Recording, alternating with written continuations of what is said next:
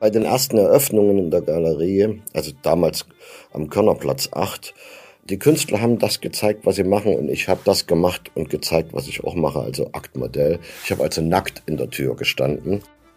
Sagt Gerd Harry Lübke, den alle Judy nennen und der vor 40 Jahren seine erste Ausstellung machte, in seinem Wohnzimmer in Leipzig. Heute ist die damals gegründete Galerie Eigen und Art aus Berlin und Leipzig nicht mehr wegzudenken und vertritt international so erfolgreiche Künstler wie Olaf Nicolai, Neo Rauch oder Birgit Brenner. Eigen und Art ist dabei die einzige international agierende Galerie, die in der ehemaligen DDR gegründet wurde. Was sich in den 40 Jahren seines Schaffens geändert hat und was gleich geblieben ist, darüber will ich mit ihm sprechen.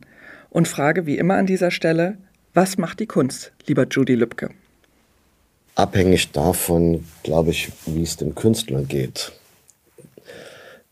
Oftmals ist das, glaube ich, auch in der Kunstwelt von denen, die das machen, damit sich beschäftigen und natürlich auch von denen, die sich dafür interessieren, falsch verstanden. Die Kunstwelt ist nicht unbedingt der Kunstmarkt, Zeitung und mit Preisen, sondern ist eigentlich immer der Künstler und wie es dem Künstler oder der Künstlerin an sich geht. Welche Arbeitsbedingungen die haben, in welcher gesellschaftlichen Kombination sie eingebunden sind und äh, inwieweit die verschiedenen Generationen von Künstlerinnen und Künstlern auch in die Gesellschaft hineinwirken. Das ist, glaube ich, immer wichtig. Die Gesellschaft hast du ja jetzt schon eine Weile erlebt, denn 40 Jahre Jubiläum feiert, oh, feiert ja. deine Galerie dieses genau. Jahr. Das heißt, du hast verschiedene Gesellschaftsformen auch erlebt und ähm, mhm. hast ja in der DDR angefangen. Ein Foto aus dem Jahr 83 zeigt dich in deiner Wohnung am Körnerplatz in Leipzig ja. in einem gestreiften Bademantel. Ja. Da warst du gerade 22 Jahre alt. Weißt du, welches Bild ich meine? Ja, ich weiß. Da hatte ich mir den Bademantel gerade angezogen. Weil das mit dem Heizen war ja doch schwierig. Man musste immer in den Keller gehen. Und die Kohlen, die man nicht bekam, aber es lagen noch unten im Schutt rum, die hat man dann so rausgesucht. Meistens ging das Licht im Keller auch nicht. Und dann waren eben so diese Spuren von Kleintieren, von Nagetieren um dich rum noch, die da auch rumwurstelten. Also es war nicht unbedingt mein favorisierte Sache, Kohlen hochzuholen. Heizen schon, aber es war zu kalt, um immer nackt rumzustehen. Weil also zu dieser Eröffnung oder bei den ersten Eröffnungen in der Galerie, also damals am Körnerplatz 8, die Künstler haben das gezeigt, was sie machen und ich habe das gemacht und gezeigt, was ich auch mache, also Aktmodell. Ich habe also nackt in der Tür gestanden und äh, habe mir alle Namen von allen Leuten sagen lassen, die reinkamen, wo sie wohnen und was sie arbeiten, weil wenn die Polizei kommt, hätte man das wissen müssen, weil es waren, wenn du über drei Personen eingeladen hast, dann hättest du das bei der Polizei anmelden müssen vorher, die Veranstaltung. Außer es ist ein Familienfest oder ein Brigadefest oder ein Freunde. Und deswegen habe ich mir das alles gemerkt. Wenn jemand kam, hätte ich es sagen können. Ne? Und dann wäre es nicht anmeldepflichtig gewesen. Und nackt in der Tür zu stehen, hat die ersten paar Mal auch genutzt, dass diejenigen, die die Galerie beobachten wollten, halt dann Abstand davon gehalten haben, reinzukommen. Die sind bis zum Treppenabsatz gekommen, haben dann jemanden nackt in der Tür gesehen, der nach Name, Adresse und so gefragt hat, dann haben die umgedreht. Das ist der Grund. Absurd, also eigentlich eine Performance. Eigentlich eine Performance, ja. Ich hatte zumindest die Haare nach oben gebunden und hatte mir noch rohe Eier so oben in die Haare reingelegt. Das war so, um gerade zu stehen. Die meisten kannten mich eh nur nackt von denen, die gekommen sind, weil ich habe beim Modell gestanden an der Kunsthochschule und auch an der Abendhochschule. Und diejenigen, die an der Abendhochschule, also nachdem sie gearbeitet haben, da hingegangen sind, um zu lernen, wie man malt oder zeichnet, die haben sich vorbereitet auf die Prüfung in die Kunsthochschule. Und viele von denen waren dann auch im zweiten Jahr immer noch an der Abendhochschule, weil sie es nicht geschafft haben in die Kunsthochschule. Und mit all diesen Verlierern, diesen Losern, habe ich dann angefangen, am 10. April die Galerie zu gründen. 10. April äh, 1983. Mhm. Wow. Also eine Art, äh, eine Art Salon de Refusés. Ja, wir haben vorher auch schon einige andere wilde Partys gemacht, nicht nur ein Salon, also Prix d'Ajago, wir haben so einen Preis ausgegeben und, und, und. Also äh, guck mal, du bist 22, hast Arbeits- und Studienverbot, darfst also gar nichts machen, musstest nur sehen, dass du irgendwie Geld verdienst, damit du nicht ins Gefängnis kommst, weil da gab, stand Gefängnis drauf, äh, wenn du nicht arbeiten gingst oder nicht nachweisen konntest, wo du dein Geld herkriegst. Und über das Modell stehen ging das. Aber das hatte ich natürlich nicht ausgefüllt. Also ging es am Anfang damit mit Partys los, die wurden auch etwas langweiliger mit der Zeit, dann mit Themenpartys. Und dann hat sich das ausgewachsen zu einer Ausstellungseröffnung. Und weil es so schön war, haben wir dann bei uns in der Wohnung mit Thorsten Schilling, der hat mit mir zusammen dort gewohnt, in der eigenen Wohnung halt dann eine Woche nach der anderen Ausstellung gemacht. Warum hattest du Berufsverbot? Äh, ich hatte während der Armeezeit, anderthalb Jahre Armee, außen an die Wand von der Kaserne mit Kreide dran geschrieben, macht Liebe, nicht Krieg. Das fanden die uncool. Und ich habe mich, die haben dann auch gesucht, wer es dran geschrieben hat, aber ich hatte halt gerade Dienst und dann hatte ich mich gemeldet. Und dann wurde mir der Dienst mit der Waffe verweigert weiterhin, was sehr traurig war, weil ich konnte mir nicht mehr durch gutes Schießen äh, Urlaub schießen. Also man konnte, wenn man sehr gut war, ich war guter Schütze, wenn man eine Waffe in der Hand hat, ist es gut, dass man damit umgehen kann, denke ich mir. Aber dann ich, durfte ich nicht mehr mit der Waffe und wurde dann strafversetzt als Bibliothekar. Wow. Und dann blieb ich halt anderthalb Jahre da drin ohne Urlaub. Oh. Und dann kam ich irgendwann wieder raus. Und dann kamst du raus, aber hattest immer noch Berufsverbot? Ja, naja, dann war es noch nicht ganz so schlimm. Man, ich hatte ja noch das Studium in der Sowjetunion, Kraftwerkstechnik, Spezialrichtung Atomkraftwerkbau, mit Praktik, äh, fünf Jahre Studium und danach praktische Ausbildung in Tschernobyl drei Jahre. Da musste ich in so ein Vorbereitungslager gehen, das war auch wieder umzäunt, in Zittau. Und das sah ich schon und dann bin ich einfach umgedreht, bin wieder nach Hause und habe das nicht gemacht in welchem Jahr war das? Das war dann nach dem Militär? Das war nach dem Militär so. Wenn du also dem Vater die ausgestreckte Freundschaftshand ausschlägst, das war dann sozusagen das Ende der Beziehung zwischen mir und dem Staat. Und das hat man mir, glaube ich, sehr übel genommen. Und ab da. Musstest du in den Kohlenkeller? Ja, ab da war es schwieriger. Ja, ab da ging das dann nicht mehr. Ich hatte ja vorher auch gearbeitet. Ich habe Berufsausbildung mit Abitur gemacht, Kiererwerk in Leipzig und so. Ich sollte mich dann in der Produktion wieder irgendwas machen da, aber habe ich nicht gemacht. Und dann kriegte ich halt Studien- und Berufsverbot. Und war dann Modell. Ja. ja. Und da ging die Karriere als Loser mit anderen Losern mit der Galerie los. War einer der Loser zu der Zeit schon Neo Rauch? Nein, der hat doch studiert. Der hat studiert. Nee, es waren nur die Leute, die nicht studieren durften. Also Jörg Herold, äh, Carsten Nikolai, Olaf Nikolai. Carsten Nikolai hat dann Landschaftsarchitektur studiert. Olaf Nikolai hat Germanistik, Spezialrichtung österreichische Literatur studiert. Beide haben das gemacht. Jörg Herold war Stuckateur. Also diejenigen, die dann später dazu kamen, wie zum Beispiel Neo Rauch, der kam dann 93 in die Galerie, wobei ich für ihn, glaube ich, von 83 an, 84, 85, oder von 84 bis 89 war ich für ihn ein Modell gestanden, aber an der Kunsthochschule. Also um Ausstellungen zu machen, musstest du Leute einladen und Druck, Druckereierzeugnisse waren verboten, du konntest halt nicht, nichts drucken lassen. Und wenn du eine Schreibmaschine benutzt hast, weil damals gab es weder im Osten noch im Westen Computer, keine Handys, die waren noch nicht erfunden und der Computer war noch nicht war noch nicht da. Auch das Internet war noch nicht in der Form existent. Ne? Heißt also, was machst du in, in einem Staat, wo alles beobachtet wird? Und du kannst eine Schreibmaschine zwar benutzen, aber da sieht man über die Anschläge, wer die Schreibmaschine benutzt hat. Also konntest du auch nichts wirklich Einladungen machen. War ja eh verboten, hätten zurückverführen können. Also haben wir immer alle eingeladen in die Küche, Kartoffeln genommen mit einem Messer und damit aufgeschnitten. Und dann haben wir Buchstaben aus den Kartoffeln rausgeschnitten und haben daraus ein Buchstabenset gemacht und dann haben wir gestempelt mit den Kartoffeln die Einladungskarten.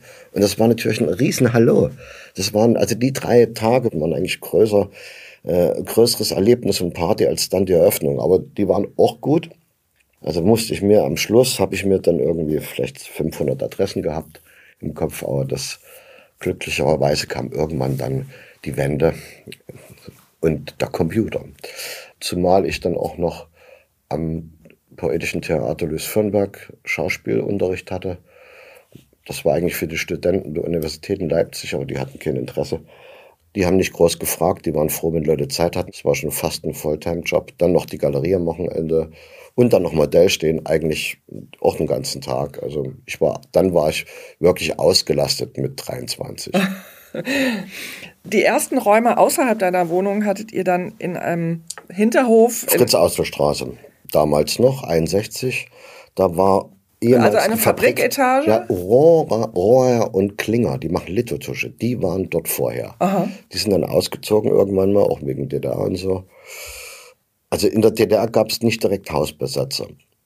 Aber es gab viele Menschen, Jugendliche, die rumgelaufen sind und haben geguckt, wo was leer ist, sind dorthin und wenn dann noch eine ältere Frau und ein älterer Mann gewohnt hat, haben die gefragt, hallo, ist hier alles frei? Ja. An wen zahlen Sie denn immer die Miete? Ach, ich zahle meine 16 Mark an die und die hm, und dort und dorthin. Und dann haben die sich das aufgeschrieben und haben auch 16 Mark eine Zahl höher an dieselbe Bankverbindung etwas eingezahlt. Weil wenn du einzahltest und dann ein Jahr einzahltest, war das wie ein Mietvertrag. Manche haben auch nicht das eingezahlt und so bin ich auch rumgelaufen und habe diese leerstehende Fabrikhalle gesehen und habe vorne gefragt, wie ist es? Ja, es leer. Und habe mich ausgegeben als ich komme vom Kulturamt. Ich kam auch gerade, weil da das Kulturamt war da vorne. Ich bin am Kulturamt vorbei und habe auch nicht lügen müssen. Habe gesagt, guten Tag, ich komme vom Kulturamt. Kam. Wie ist das mit dem hier hinten? Und, und das ist frei. Ich sage, ja, wir hatten Schlüssel. Ich habe einen Schlüssel. Meistens gab es irgendeinen Beauftragten. Und dann habe ich mir das angeguckt und dann bin ich 14 Tage wieder hin und habe gesagt, ja, ich bin hier der neue Mieter und habe dann auch wieder eine Nummer höher Geld eingezahlt und dann lief das seinen Weg, weil irgendwie war das äh, in der DDR, wenn man außerhalb der Gesellschaft sich bewegte, so wie wir, also asozial, dann gab es eine Parallelwelt. Man hat uns natürlich auch beobachtet. Es waren fünf Leute, die in der Stasi gearbeitet haben und dann die Galerie beobachtet haben. Aber ich habe mir hinterher die ganzen Bände da durchgelesen und das war irgendwie, es ist absurd, es steht nicht mal wirklich was Interessantes drin. Wenn du immer nur nachdachtest, was du machen darfst oder nicht, oder ob dich jemand beobachtet, dann hast du die Schere für das, was du machen darfst oder nicht, schon im Kopf, bevor du überhaupt anfängst, was zu machen. Und als die Wende kam und ich dann das erste Mal in die Bundesrepublik rüberkam, Frankfurter Messe, Anita Kegi hat die damals noch geleitet. Ich hatte mich ja immer beworben, auch schon in der DDR, für Basel, für Frankfurt, für alle Messen. Die haben mal geschrieben, ja, ja, kommen Sie. Aber leider ist ja die Mauer. Und als die Mauer weg war, habe ich gedacht, ich komme jetzt. Und zeitlich war die erste Messe die Frankfurter Messe. Da gab es leider noch gar kein Westgeld. Ich noch mit meinem Ostgeld sollte Westgeld bezahlen. Äh, Standgebühr hatte ich natürlich nicht. Aber ich bin trotzdem hin, habe eine Bürgschaft gekriegt von Dr. Arend Oetker, der hat gebürgt. Jedenfalls war ich dann 90 auf der Messe und habe gemerkt, die brauchen nicht noch weitere Galeristen. Eigentlich brauchen die auch nicht weitere Künstler in Westdeutschland. Und wir haben dann mit dem Geld, was wir in, auf der Messe gemacht haben, wir haben wirklich sehr gut Umsatz gemacht. Und damals war es ja so, Schecks hätte ich nicht einlösen können in der DDR. Da hätten sie dich auch gleich wieder, also der da noch existierenden DDR 90 und Vorwährungsunion. Also musste ich alles Bares haben. Und alles, was ich verkauft habe, ich gesagt, nee, nur Bargeld. Meine Mutter war froh, weil die hat auch gesagt, vom Westen nur Bargeld. Und mit diesem Geld bin ich dann nach Hause und zu den Druckereien und habe gesagt, hier, riech mal, Westgeld druckt mir Kataloge. Und haben die Kataloge ich dachte, druckt mir Geld. Nee, druckt mir Kataloge. Da haben die Kataloge gedruckt, die haben wir versendet. Und da waren die Museen und die ganzen Stiftungen natürlich froh, dass sie nicht in die DDR mit ihren teuren Autos fahren mussten, als die Autobahnen noch kaputt waren in der DDR. In der Bundesrepublik lief es noch so sauber. Jetzt ist es ja umgedreht. Und äh, deswegen waren die froh und haben dann, waren wir diejenigen, die diese Sachen abgefasst haben und mit dem Geld von der Messe und den anderen Vergünstigungen, die wir kriegten, haben wir gesagt, was machen wir damit? Wir fahren wohin? Hm. Nach Japan. Weil das war weit genug. Und da sind wir hin nach Japan, haben dort eine temporäre Galerie aufgemacht, wir haben am Goethe-Institut angeklopft. Goethe-Institut war überrascht, was die Ostdeutschen jetzt hier wollen. Und dann hab ich dort, haben wir dort gewohnt und dort unsere erste temporäre Galerie aufgemacht. Also nach Leipzig kam Japan. Kam Japan. Dann kam als zweites Paris, leider kein Franzosen dabei, deswegen war niemand da. Aber es war trotzdem schön. 91 war das Paris, ja. Und 92 in Berlin. Und da waren wir in den Kunstwerken. Ich hatte Klaus Biesenbach äh, kennengelernt, der hat damals noch studiert Medizin. Und bevor die Kunstwerke losgingen, waren wir schon dort. Und die erste Kunstausstellung, die die Kunstwerke gemacht haben, war Temporäre Galerie Eigenart. Damit gingen Kunstwerke los. In der Auguststraße? In der Auguststraße. Und da haben wir unsere erste Ausstellung gemacht und plötzlich hat die Presse drüber geschrieben. Und das war so toll für uns, dass wir überlegt haben zu bleiben. 93 sind wir mit der temporären Galerie dann nach New York gegangen, Prince Building, das Prince und Broadway. Damals waren alle Galerien noch unten in Soho. Und äh, wir haben aufgemacht und zwei, drei Tage später hat David Zwirner angefangen, seine erste Ausstellung zu machen. Da hat dann noch Christine Hill bei ihm Massage gemacht. Bei uns hat sie auch ausgestellt. Und Cornelia Parker und alle die Leute waren dann schon bei uns auch also e-, Englischkünstlerin.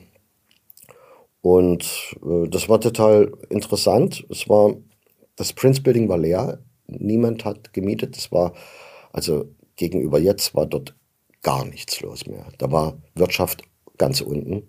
93 war USA ein Jammerspiel. Alles leer. Und man hätte natürlich auch dort im Prince Building in der 16. Etage die ganze Etage für Geld mieten können, aber ich hatte eh keins. Und das haben die auch, glaube ich, nicht wirklich erwartet. Aber ich habe den Vorschlag gemacht, dass wenn ich hochgehe, die 16 Etagen laufe, mache ich immer das Licht aller paar Etagen an. Und wenn ich gehe, mache ich das Licht wieder aus, sodass ein bisschen Action ist. Das fanden die irgendwie okay, gut, gute Idee. Haben gesagt, ja, aber noch könnten sie nicht den Dormeln machen. Also nicht machen, sondern könnten sie nicht die Hälfte für den Dormen bezahlen. Leo Castelli, relativ berühmte Galerie damals, heute schon tot, war noch dort. Das war die einzige, der einzige Mieter. Mit dem habe ich mich dann reingeteilt in den Dormen. Und dann haben wir dort äh, ein halbes Jahr Galerie gemacht. Es war lustig, alle Künstler waren mit dabei. Ja, war gut. Und da ich ja so äh, schlechte Zeit war, auch für Deutschland Fernsehen, die hatten dort auch nur eine Redaktion. Plötzlich waren wir im ZDF abends beste Sendezeit Deutsche Galerie in New York. Das war natürlich ein riesen Message und da kamen dann die ganzen Leute und wollten in Deutschland sehen, was von der Galerie ist. Die Amerikaner haben sich damals nicht dafür interessiert. Die hatten mit sich selbst zu tun, haben uns aber als Frühlingsboten, ah, wenn Deutsche investieren, dann kann es ja wieder aufwärts gehen. Und das haben die für uns gemacht. Aber nach den sechs Monaten hat man schon gehört, wie durchgeladen wurde, geht er oder bleibt er? Und da wir wieder gegangen sind, war alles gut. Keine Konkurrenz. Du hast ja den Kunstmarkt jetzt äh, wirklich aus verschiedenen Kontinenten, aus ja, verschiedenen äh, Jahrzehnten mhm. erlebt. Wie war das, nochmal ganz kurz einen Schritt zurück, in der DDR? Hast du da auch was verkauft? Ging's da nee. oder da ging es nur ums Zeigen? Nee, du kannst äh, erstens war die Künstler, die was verkauft haben, wirklich waren beim staatlichen Kunsthandel und das waren die anderen. Wir waren auf der Seite, wo nicht staatlicher Kunsthandel war. Vielleicht wollten einige dorthin auch. Klar, wer will nicht was werden? Oder die anderen wollten ausreißen und haben versucht, die Galerie als Sprungbrett zu nehmen, um schneller wegzukommen, weil das ja doch verboten war, eigentlich eine Galerie zu führen. Das hieß ja auch nicht Galerie, das hieß immer bloß Eigen plus Art. Und dann in der Fritz-Außer-Straße war es die Werkstatt, dass die Künstler bei mir die Werkstatt gemietet haben und dann in ihrer Werkstatt die Brigade eingeladen haben. Das ging. Galerie wäre verboten oder war verboten. Man konnte gar nicht schreiben. War also nur immer Galerie, Eigen plus Art. Und das Art Kunst heißt, wusste auch niemand wirklich damals. Und das war sozusagen nun, ja, nur für eingemeindete. Und Verkaufen war auch verboten, weil für Kunst, warum wollte eigentlich der staatliche Kunsthandel immer die Künstler haben, weil auch natürlich da wurden Devisen gemacht. Und die wollte der Staat selber machen. Und deswegen war das verboten, Galerie zu machen. Und man hätte auch richtig Ärger bekommen, wenn man es verkauft hätte. Getauscht hat man Kunst gegen eine Holzleiter. Wie war das? Also 1990, Riesenänderung natürlich, die Welt steht dir auf einmal offen. Kopf. Hm. War das, wie war das für dich? War das Euphorie oder war das, wie, wie war das für dich? Naja, 1990 war, wurde langsam klar, dass zwischen mir und einer anderen Person, wenn man sich unterhält, etwas Reales dazwischen geschoben kommt. Du konntest plötzlich gar nicht mehr mit, dich normal mit jemandem unterhalten, weil wenn du sagst, ach, gehen wir heute Abend dort und dorthin, musstest du vorher überlegen, kann die Person oder der Mann, die Frau, die gegenüber ist, in dem Gespräch mit in dieses Restaurant gehen? Hatte sie die Mittel, um in dieses oder jenes zu gehen? Hat sie die Mittel, um mit nach Dresden zu fahren? Das war ja vorher überhaupt nie die Frage. Geld spielte überhaupt keine Rolle in der DDR. Also Geld war nichts. Da ist, erstens war es nichts wert, zweitens konnte man sich nichts kaufen und drittens haben ein Betriebsdirektor hat 500 verdient und ein Arbeiter 400. Also der Unterschied und eine Arbeiterin übrigens genauso viel. Man konnte sich auch leicht bewegen, weil es gab äh, von 6 Uhr bis 18 Uhr Kinderbetreuung. Ähm, also es war eine relativ äh, ausgeglichene Kombination zwischen äh, Anspruch, den man hatte und Wunsch, das man hatte und äh, was man realisieren konnte. Also man konnte, man hat immer agiert zwischen Menschen. Und nach 89 kam eine dritte Person dazu, eine real existierende Person. Das war der Kapitalismus. Und das heißt also Geld. Geld spielt plötzlich eine Position wie eine reale Person. Und das hat sich grundlegend geändert. Viele Leute sind natürlich, die dann auch vielleicht zu alt waren, als die Wende kam. Also ich hatte ja eher das Glück der späten Geburt damals äh, mussten sich dann dran gewöhnen, dass der Kapitalismus gesiegt hatte. Und viele auch in der alten Bundesrepublik, die es ja auch nicht mehr gibt, die mussten auch sich dran gewöhnen, dass der Kapitalismus wirklich gesiegt hatte. Also das Ding ist durch. Konntest du dich mit diesem Kapitalismus anfreunden? Sagen wir mal, klar, auf jeden Fall. Also ich kann äh, Geld äh, verdienen und es als Transportmittel und alle, was dem Kapitalismus innewohnt, äh, Schlichtungsmittel und allen möglichen Einsätzen für das, was ich vorhabe, äh, um Künstlern auch den Weg frei zu machen für das, was sie vorhaben. Und ich war ja auch lange Zeit äh, außerhalb der Gesellschaft äh, und habe gelernt, wie man umgeht mit äh, Unwegsamkeiten. Und die Unwegsamkeiten sind ja immer noch da, aber man kann sie jetzt in dem System, in dem wir leben, eher noch bändigen, indem man halt versucht, Strukturen, die da sind, zu nutzen. Also von 90 bis 95, 96 war ja noch so, dass man mit Geld noch nicht wirklich alles kaufen konnte. Da gab es viele Veranstaltungen, Galerie, Eröffnung, Partys. Wo ist heute die coole Party? Wo ist der Club, den man besuchen muss? Da gab es weder Eintrittskarten noch Doorman. Also wenn du bei Cookies äh, im Keller sein wolltest, musstest du genauso cool sein und irgendwas machen, dann bekamst du einen Zettel zugesteckt und dann warst du in, im Club. Und das konnte jeder sein, ob der gerade bei einer Bank angefangen hat oder älter war, jünger war oder sonst was, das war egal. Wenn man aktiv war, wurde man gesehen, man sah die anderen und dann wusste man, wo man hingeht. Erst seit 95, 96 so in Berlin gab es dann auch Tickets, also Geld, um irgendwo reinzukommen. Du musstest nicht mehr aktiv sein in der Szene, sondern es reichte, wenn du genügend verdient hast, um irgendwo hinzukommen. Geld als Währung ist natürlich auf der ganzen Welt anerkannt. Ja. In deinen Kre unseren Kreisen kann man ja auch sagen, ist ja Kunst auch eine Währung. Mhm. Ja, Kunst, Information, also ich denke manchmal so an, an das Thema Sammeln und wie mit dem Einkauf von Kunst. Auch, das ist auch ein Ticket in bestimmte ja. Kreise. Also sagen ja. wir mal. Das ist ein bisschen so wie zwischen, wie gerade gesagt, zwischen 90, 1990 und 95, wo man gesagt hat, du musst aktiv sein, damit du dabei sein kannst. Ja. Erst ab 96 heißt es dann vielleicht, Junge oder Mädchen, äh, mach lieber in Kunst als in Drogen. Ne, und dann hat, hat, man, hat der Vater äh, der Tochter äh, eine Galerie gekauft. Aber vorher musste man aktiv sein. Und das ist ein bisschen was auch bei der Kunst. Geld alleine spielt für die Leute, die in der Kunst Kunst kaufen, nicht die Rolle, weil sie alle mehr oder weniger auch Geld haben, um Kunst zu kaufen. Größeres, kleines Budget, aber man hat es. Also um sich auseinanderzusetzen und auch abzusetzen von dem anderen, muss man die richtige Ware haben, die richtige Kunst, den Zugang zur Kunst. Man muss die richtigen Künstler kennen, die richtigen Galeristinnen kennen. Man muss bei den richtigen Messen eingeladen sein, um dann wiederum die Sammlung aufzubauen, die einen gegenüber allen anderen Sammlern auszeichnet, indem sie anders ist. Oder dass man den Weg geht, dass man immer das Richtige kauft. Das lässt sich auch machen, da braucht man ein bisschen mehr Geld, aber ich glaube, mehr Spaß macht's in der eigenen Generation zu kaufen.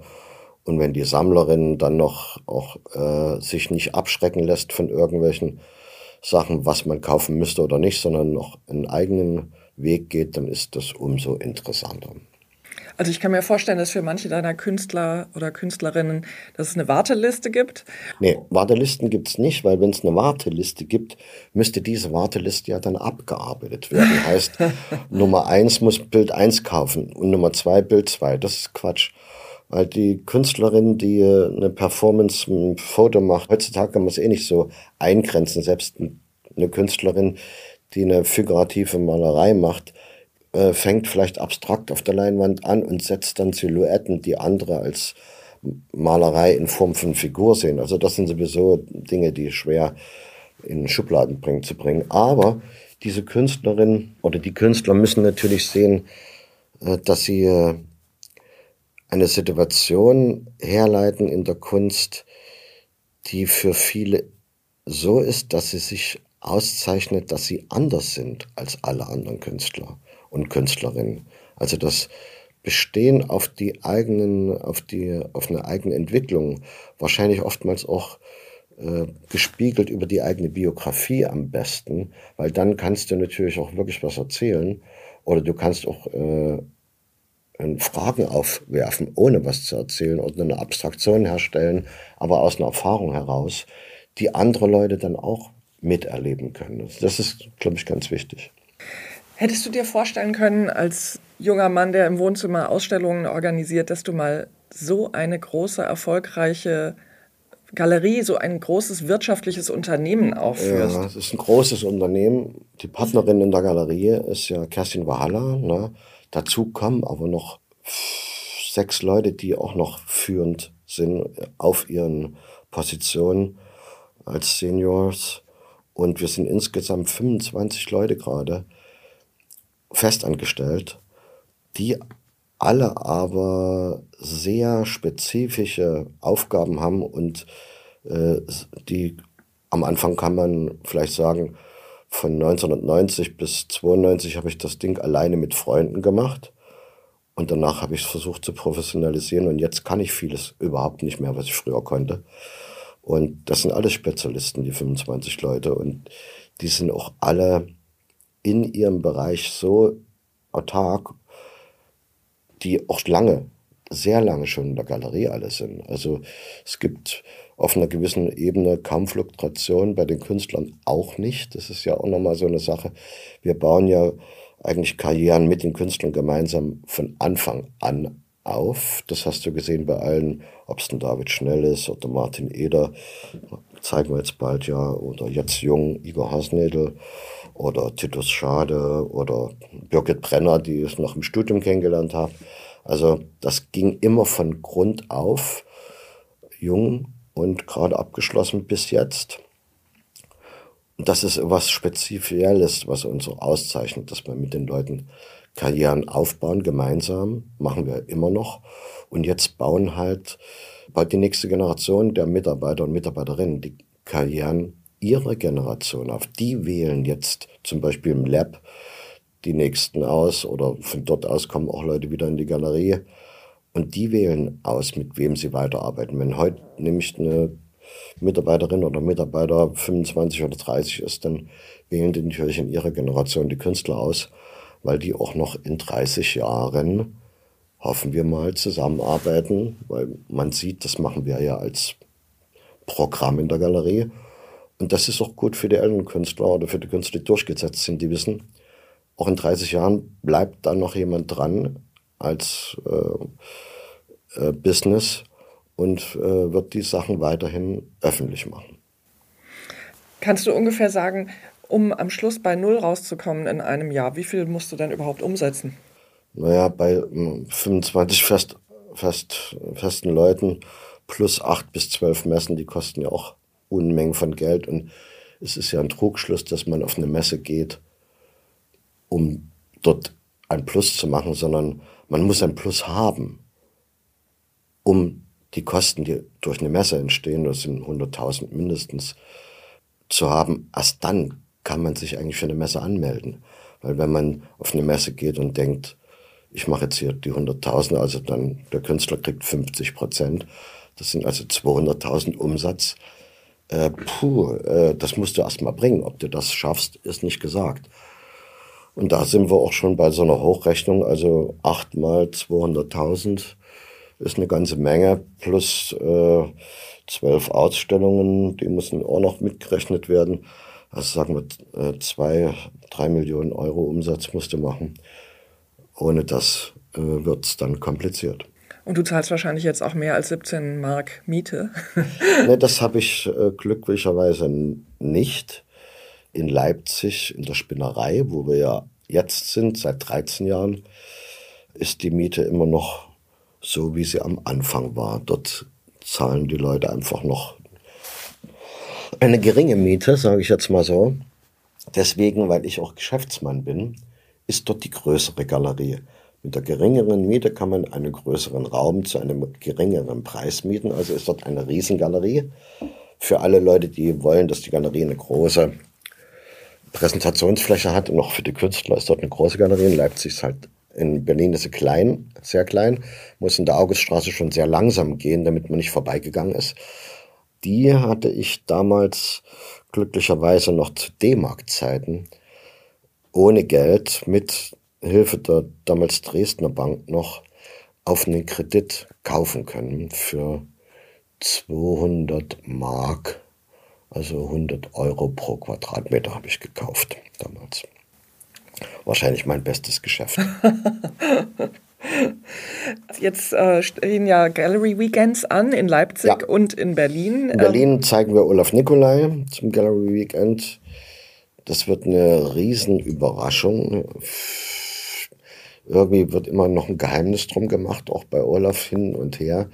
Es geht ein bisschen um, man kann schon sagen, um Olympiade und auch darum, wie die Geschichte der Olympiade eigentlich läuft und wie Olympiade auch genutzt wird für verschiedene Interessen von verschiedenen Staaten zu verschiedenen Zeiten und wie man das theatralisiert hat. Interessantes Thema in Leipzig. Zum Gallery Weekend machen wir im Lab eine Ausstellung mit jungen Künstlern. Das Lab wird jetzt gerade von Jakob Schäfer gemacht, der das wie die Vorgänger auch schon drei Jahre erstmal macht. Es kommen immer wieder neue Leute, die das Lab machen.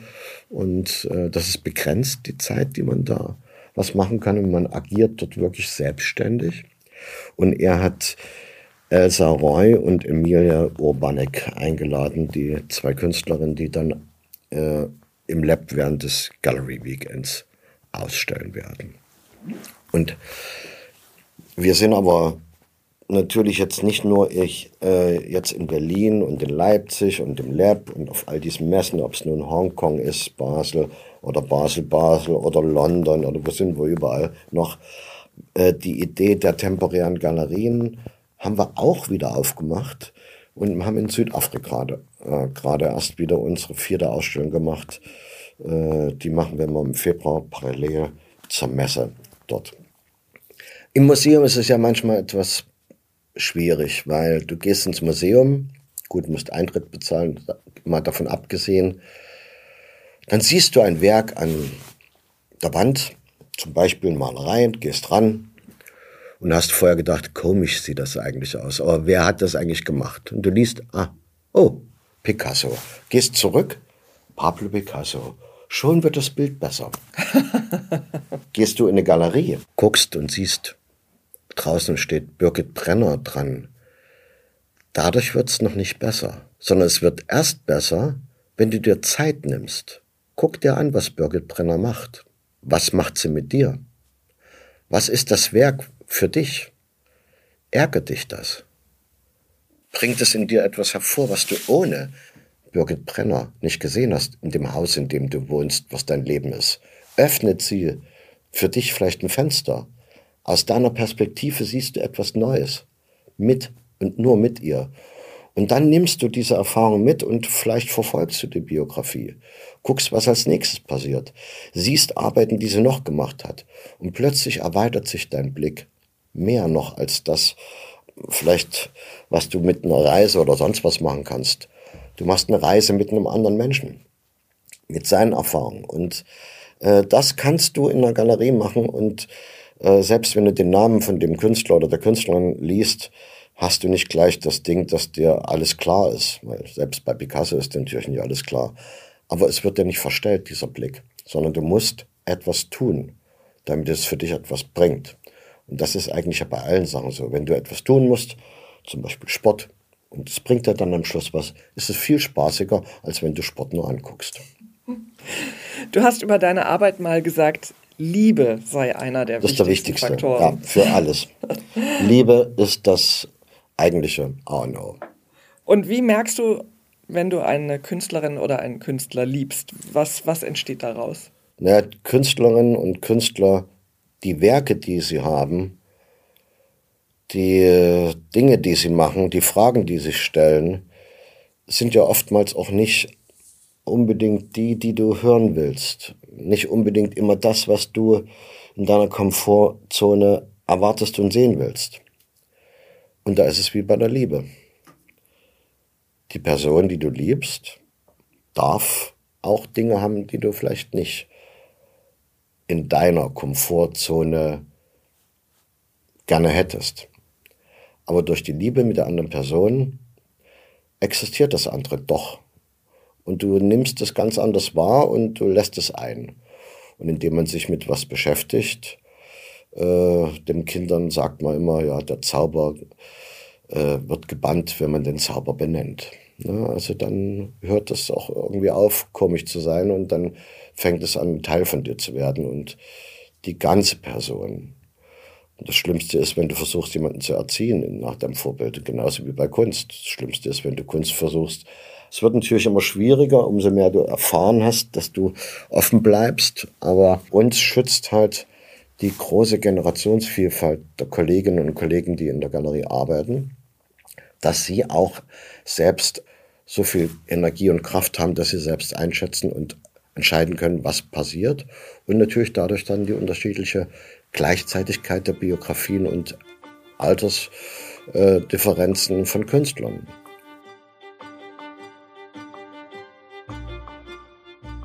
Wenn du eine Zeitreise machen könntest, wohin und in welche Zeit würdest du gerne reisen? Ich würde gerne mal 200 Jahre zurückreisen und gucken, ob die Leute verstehen, was die Künstlerinnen und Künstler oder was sie verstehen und wie sie es verstehen, heute machen. Ist interessant, ob da. Also du würdest das mitnehmen und äh, Kunst mitnehmen in die. Ja, ich würde gucken, was da passiert damit. Aha. Und ich würde natürlich auch gerne in die Zukunft reisen, um zu sehen, ob die Kunst und was die Künstlerinnen und Künstler machen, ob es in 200 Jahren immer noch jemandem was sagt. Weil das ist schon interessant, aus welchen Perspektiven, wie Sachen plötzlich wichtig werden, wieder ausgegraben werden oder in Vergessenheit geraten. Was ist dein wichtigstes Werkzeug? Ich könnte jetzt sagen mein Handy, aber du siehst, mein wichtigstes Werkzeug ist ein Manhattan Diary. Das ist ein Kalender, da schreibt man was rein. Wenn du ein Tier wärst, welches Tier wäre das? Hm, wahrscheinlich, ja, was wäre ich denn gerne? Ich mag eigentlich, ich bin eher Katzenfreund als Hundefreund, aber will ich eine Katze sein? Vielleicht ein Vogel wegen rumfliegen. Welches Spiel spielst du gerne? Ich bin nicht ganz, ich bin nie so richtig Spielspieler gewesen. Äh, Schaukeln. Was ist deine Lieblingsfarbe? Rosa. Hast du einen wiederkehrenden Traum? Äh, ich hatte mal wiederkehrende Albträume, als ich noch auf der Bühne stand. Von 83 bis 89.